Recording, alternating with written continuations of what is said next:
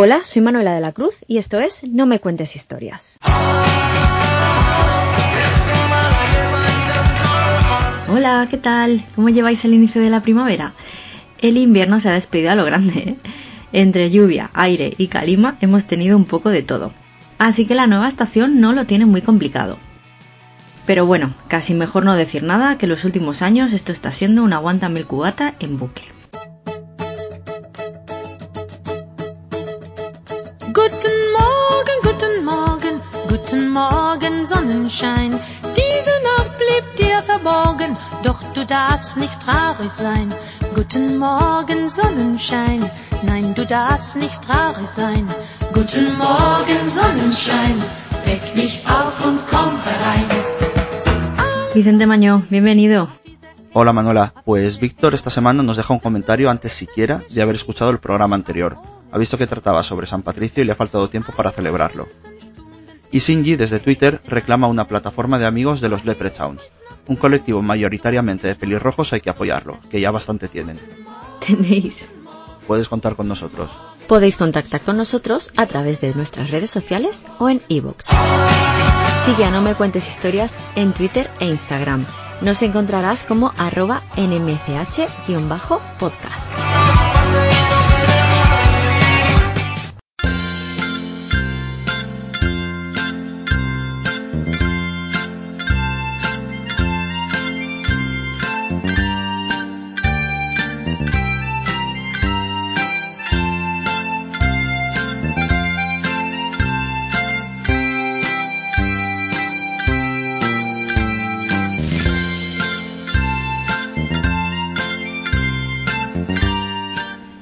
El 25 de marzo se celebra en Grecia el Día de la Independencia. Los griegos habían estado bajo el poder turco desde la toma de Constantinopla en 1453 y formaron parte del Imperio Otomano durante casi 400 años, hasta el inicio de la Revolución griega el 25 de marzo de 1821. Tras varios años de guerra, finalmente el Estado griego fue reconocido como independiente el 3 de febrero de 1830. Y hasta allí es a donde viajamos hoy.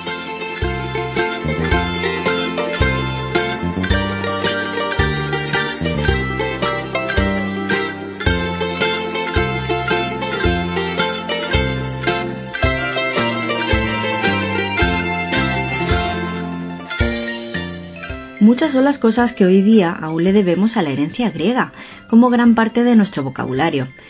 Todo lo relativo a la sangre, como hemorragia, a la tierra, geografía, geometría, al aire, aéreo y cientos de ellas más. Psico, alma, cromo, color, kilo, mil, foto, luz, hidro, agua, neo, nuevo, etcétera, etcétera, etcétera y es que la antigua Grecia sigue muy presente en nuestro día a día a través del lenguaje, la arquitectura, la filosofía, el teatro, la política, porque allí crearon la democracia, que ya por entonces tampoco era perfecta, ya que su demos, el pueblo, dejaba fuera del poder, gracia, a mujeres, jóvenes, esclavos y a los que ellos llamaban metecos, extranjeros. Respecto a la arquitectura, fueron los que la trasladaron del ámbito religioso al civil, y aún se siguen imitando sus fachadas en edificios públicos, como la Casa Blanca en Washington, el antiguo edificio de la Bolsa de Londres o nuestro Congreso de los Diputados. Pero si hubo alguien que influyó a través de los tiempos, ese fue Hipódamo de Mileto, cuyo trazado hipodámico ha llegado hasta nuestros días. ¿Y en qué consiste ese trazado? Pues es la planificación de una ciudad mediante una retícula ortogonal, creando así barrios con forma de cuadrícula. Ya en el siglo V antes de nuestra era, este tipo de trazado se convierte en la norma para la planificación de las ciudades. Los romanos adoptan esta retícula y así ha seguido utilizándose hasta nuestros días. Algunas ciudades en las que se ha utilizado son Pekín, San Francisco, Ciudad de México, Nueva York, París, Lisboa o ensanches como los de Bilbao o Barcelona, por poner algunos ejemplos. Pero hay tantos que seguro que conocéis alguno más. No me cuentes historias. No me cuentes historias. Griegos, romanos, son todos humanos. Griegos, romanos, son todos humanos. Mientras vivieron, columnas construyeron. Y como no, parte de la herencia que nos ha dejado la antigua Grecia también es la mitología. Y en este programa nadie nos la cuenta mejor que nuestra historiadora Laura Albert. Bienvenida, Laura. Hola, ¿qué tal? Bueno, pues como en el programa de hoy hablamos de Grecia, pues os voy a contar lo que a mí más me gusta de este país, que es mitología. Lo primero que os quiero contar es el mito sobre Medusa y las gorgonas. Las gorgonas eran hijas de Forcis y Ceto, y eran tres, Esteno, Euriale y Medusa. Medusa, a diferencia de sus hermanas, que tenían una apariencia monstruosa, era muy hermosa, y originalmente era sacerdotisa en el templo de Atenea. Allí fue violada y embarazada por Poseidón, que como suele pasar, pues nada, se encaprichó de ella y lo que quiero lo tomo y ya está, como siempre. En venganza por esta profanación de su templo, ¿qué creéis que hizo Atenea? Eh, pues sí, castigar a Medusa. La transformó en un monstruo con serpientes por cabello, cuerpo de serpiente y condenándola a convertir en piedra a todo aquel que la mirara a la cara. Cuando Perseo la decapitó, esto ya os lo contaré en otro momento, ella estaba embarazada y de la sangre derramada de su cuello surgieron dos criaturas, el gigante Crisaor y el caballo alado Pegaso.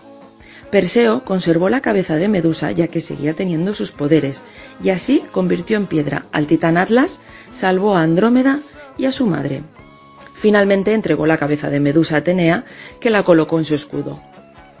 Seguimos con el mito de Narciso. Era hijo del dios Cefiso y de la ninfa Liríope. El vidente Tiresias le predijo que viviría muchos años siempre y cuando no se viese a sí mismo.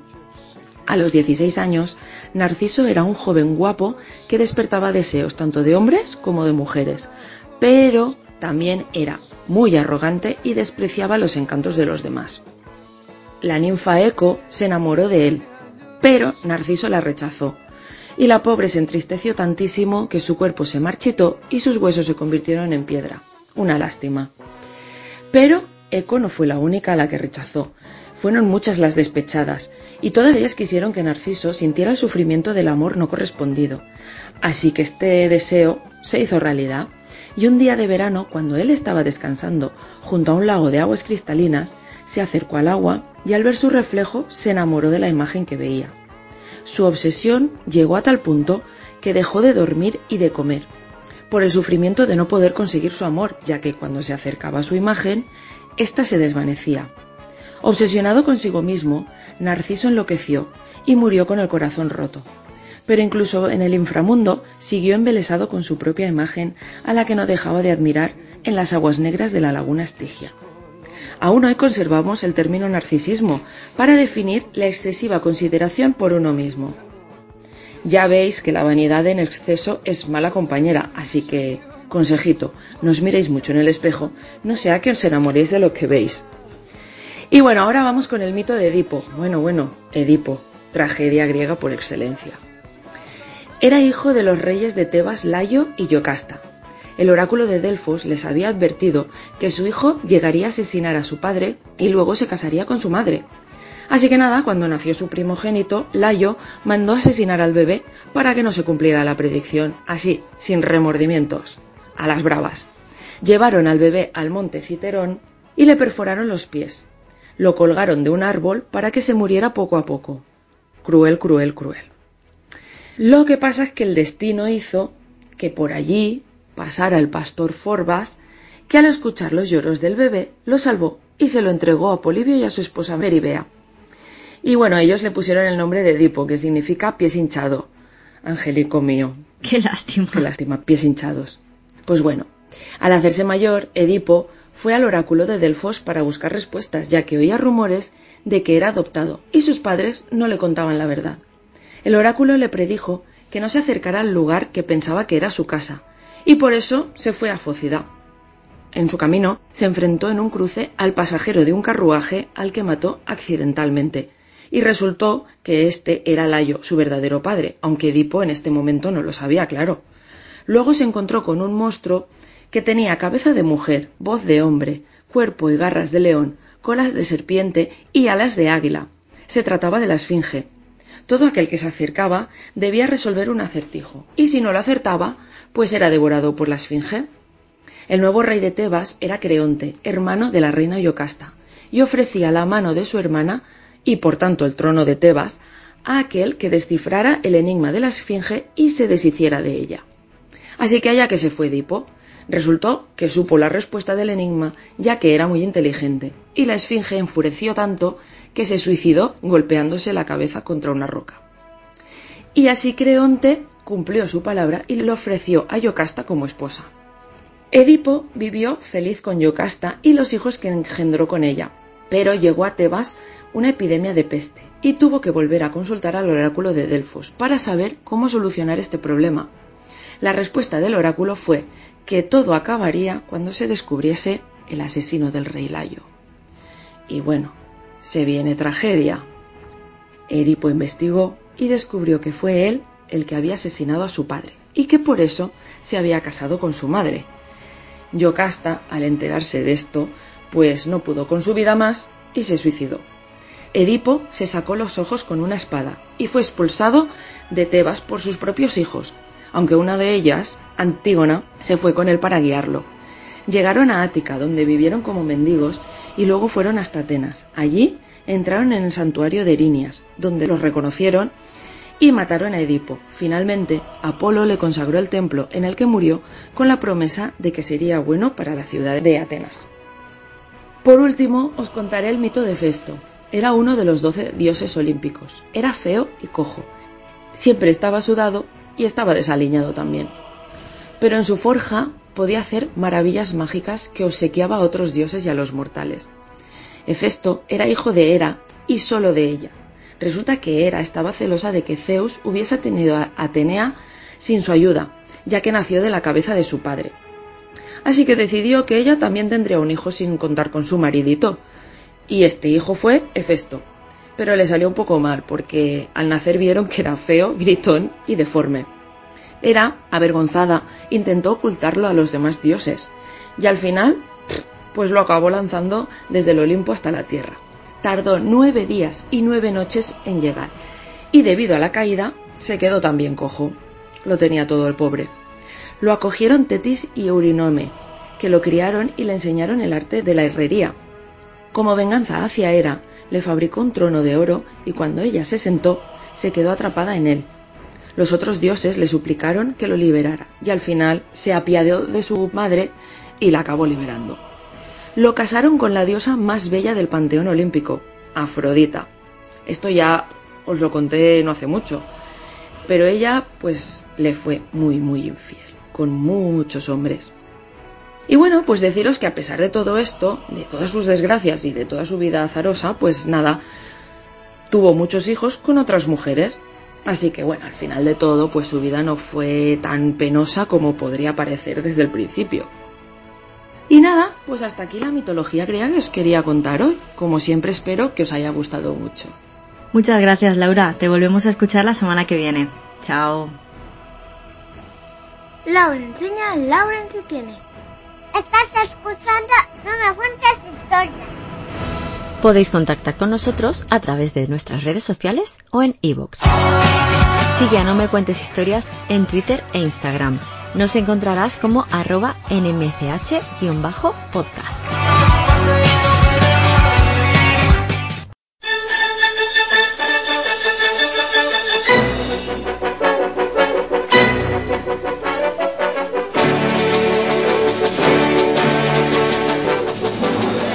Esta semana nos acompaña nuestro experto en yogures y tzatzikis, Bruno. Hola, ¿qué tal? Hola chicos, ¿qué tal? ¿Cómo vais? Hola Bruno, bienvenido. Nada, otra semana más. Hoy un programa en honor a Grecia.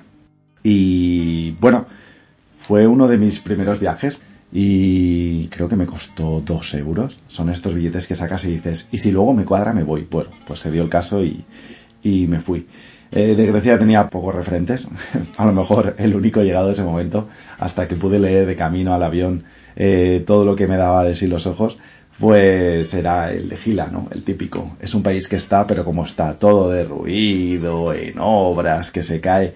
A mí me hacía gracia y luego descubrí que es un pueblo encantador. Un país, mmm, no sé si una vez lo conoces, justo merecedor de toda la herencia, ¿no? Acumulada. Porque pasa como con los egipcios, ¿no? egipcios y griegos, eh, menudas culturas, ¿no? Y a día de hoy estos países no ocupan el lugar que, que a lo mejor merecerían. No sé, supongo que todos los países del mundo, los 200, los que existan. pues han tenido un momento más dulce. Ahora bien, eh, ese abismo entre ese momento y la realidad actual, pues a veces sorprende, ¿no? En relación a Grecia, una vez allí, pues eh, romper con todos los clichés, ¿no? Establecidos al respecto. Eh, el primero es que a lo mejor de mis pocos referentes, y ya he dicho que era Gila, el otro era la película mi, mi, gran boda griega, que tú dices, bueno, mucha risa, pero tampoco es todo el mundo así, ¿no? Ahora bien, pues supongo que es parte de la comedia y el exagerar, ¿no? Estas formas. Pero bueno, eh, se parecen bastante a nosotros, son países mediterráneos a nivel económico, bien sabéis que nos llaman los PIGs, ¿no? Portugal, Italia, España y Grecia. O sea que no en el idioma, o aunque en el idioma sí que hay referencias, pero sí que, sí que hay cierto parecido. Es decir, a lo mejor sería un país en el que me sería cómodo vivir, una vez aprendido el idioma, ¿no? Yo intentaba encontrar paralelismos, encontrar referencias, sentirme más cómodo, acertar ¿no? en mis predicciones. Y lo primero que dije es, el kebab turco. Bueno, ¿qué has dicho? O sea, si hay algo que le puede fastidiar a un griego es, es el orgullo. Y, igual que a lo mejor pasa con la URSS, ¿no? Hay, hay de todo algún griego que lo ha inventado antes. Nada más bajar del avión encuentro un cartel que pone el original kebab griego. Y dije, claro, porque es turco. Bueno, pues si los idiomas no se parecen, creo que eso sí que lo entendieron. Minuto uno en Grecia y ya un problema. A ver, que luego te los llevas a tu terreno, eh, intentas hablar en inglés todo lo que da de sí su inglés y tu inglés y coinciden de, cosas buenas, ¿no? De los griegos y cosas memorables. Pero yo creo que fue un arreglar de, de cuatro y medio, cinco, no, no dio para más. O sea, los que me oyeron se sintieron ofendidos y luego no lo arreglé. Sí que es verdad que luego una vez ya en España, pues he seguido nutriéndome de referencias griegas con la idea de volver algún día o de saber más por la curiosidad de haber estado ahí. Y una de las pelis eh, que hace referencia a Grecia que más me gusta es Torbas el griego. Es un peliculón en la que un inglés conoce a un griego, Zorbas, que desafía las pocas cosas de las que estaba convencido este eh, para su vida, ¿no? Hay cosas que nosotros damos por hecho y pensamos que son así, o blancas o negras, y hasta qué punto agradeces y te sientes incómodo cuando alguien las pone en jaque. No sé, imaginaros que alguien llegara hoy y nos dijera que 2 más 2 no es 4 y, además te intentara convencer.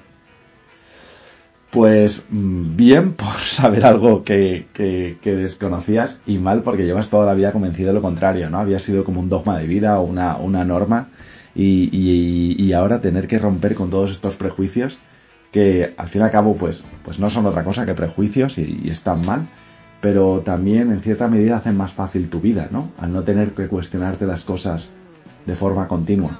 Y esta película me gustó, me gustó mucho. De hecho la recomiendo, Zorbas el griego. Y bueno chicos, esta es mi relación con la cultura, la gente y el país de, eh, de Grecia. No sé si vosotros habéis estado. ¿Habéis estado, chicos? Sí, yo estuve hace unos años visitando varias ciudades y me gustó bastante. Me gustaría volver. Pues yo he estado en Atenas y no puedo más que decir a quien no haya estado que vaya cuando pueda. Es alucinante. El museo arqueológico, pues a ver, mejorable en cuanto a iluminación, pero la exposición es brutal. La ciudad en sí es un museo. Miras hacia arriba y ves la Acrópolis. Además tiene pequeñas iglesias bizantinas, como la Camnicarea del siglo XI, además de barrios preciosos como el de Placa. Se come alucinantemente bien y me sorprendieron dos cosas. Tienen unas pastelerías enormes y súper bonitas. Y lo segundo es que, aunque su idioma dista mucho de sonar como el nuestro, sí tenemos el mismo acento, algo que noté al escuchar su inglés y el nuestro, o sea, nos entendemos perfectamente. Así que mira, si tenéis la oportunidad, no dudéis en ir, que es una pasada para un próximo viaje yo soy seguro. O sea, la maleta de mano y, yo. Contad con dos cosas, ¿vale? Bueno, ahora ya no, ya no es ni maleta de mano, ahora es bolsa de viaje. Porque ya no, no, la maleta eh, implica unas medidas que ya no, que ya no entran dentro del estándar de estas compañías low cost. Bueno, un abrazo chicos, hasta la próxima semana. Gracias Bruno, hasta la semana que viene. Esto es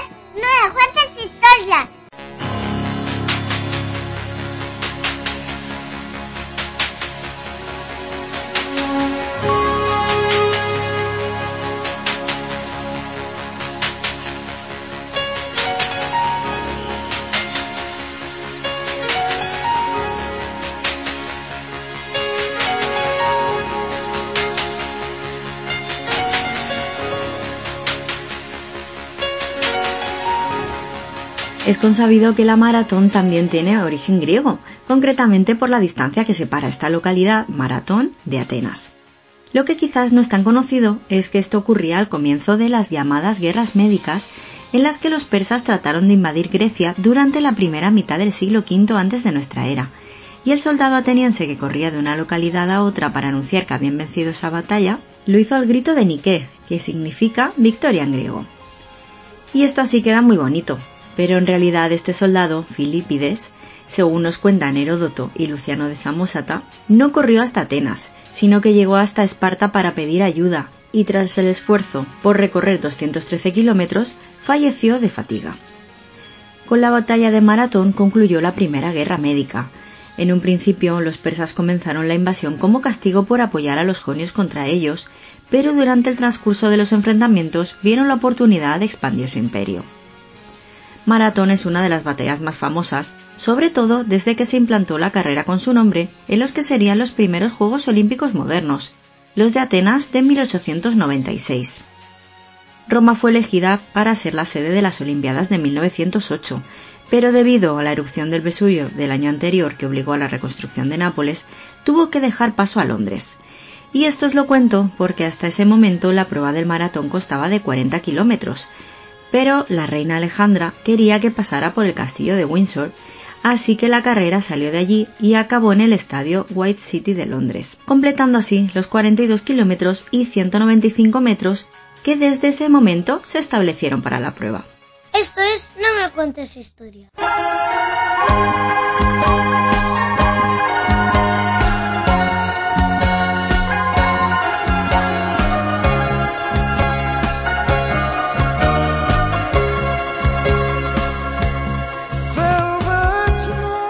Además de lo que acabamos de comentar, Nike también es la diosa de la victoria, a la que se solía representar con alas y una rama o corona de laurel.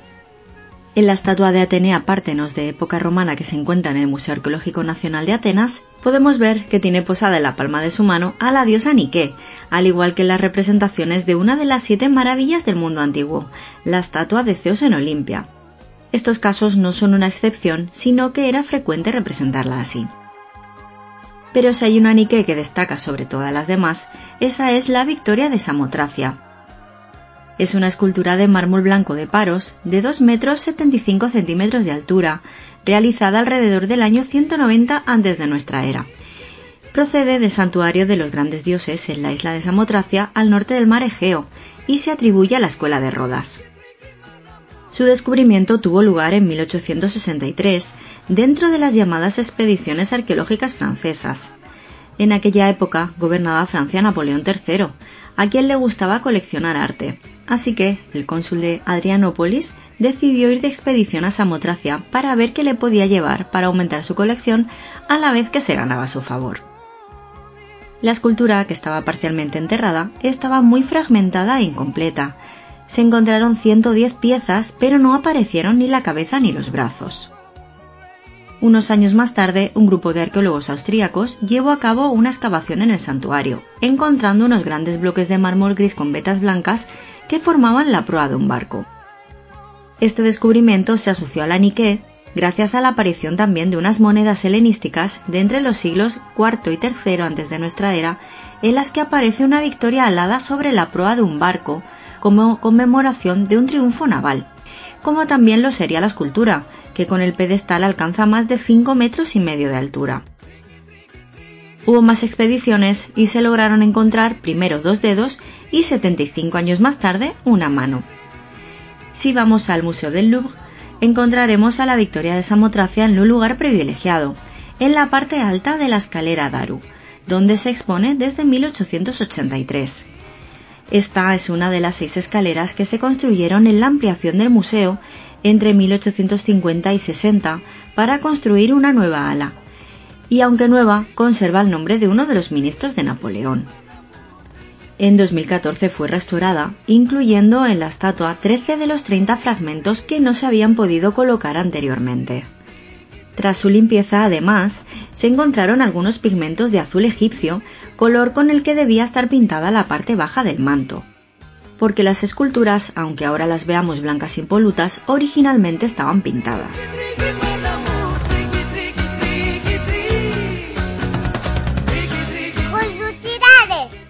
Por anunciar la victoria, Nike presidía las batallas y competiciones atléticas, y desde las Olimpiadas de Ámsterdam de 1928, en el anverso de las medallas aparece su figura con una corona de laurel. Todo esto, junto a la destreza y la habilidad de Nike, llevó a Phil Knight a ponerle el nombre de la diosa a su marca de zapatillas, Nike. Tres años más tarde, en 1971, se encargó a Caroline Davison el diseño del logo de la marca y pensó en algo simple, el logo que seguramente tendréis ahora mismo en la cabeza, ¿no? Pues ¿sabéis lo que es? Una de las alas de la Victoria de Samotracia. ¿Estás escuchando? No me cuentes historias.